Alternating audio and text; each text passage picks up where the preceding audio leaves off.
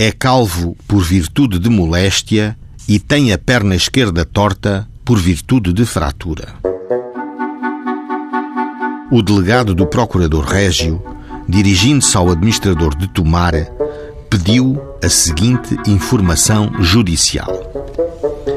Peço informe urgência se é verdade ser daí um indivíduo que hoje diz chamar-se José António Quinquilheiro, natural da freguesia de Santiago, de Torres Novas, filho de João António e Maria Dionísia, residentes ultimamente em Samora Correia, mas cujo verdadeiro nome e identidade se crê ser António Feliciano, o Riscado, trabalhador natural da freguesia de Conceição Olalhas, comarca de Tomar, filho de João Feliciano e Maria Helena.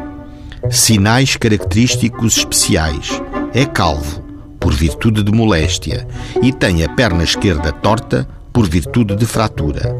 A identificação do quinquilheiro era urgente porque a sua quadrilha teria roubado nove porcos gordos em Ouguela.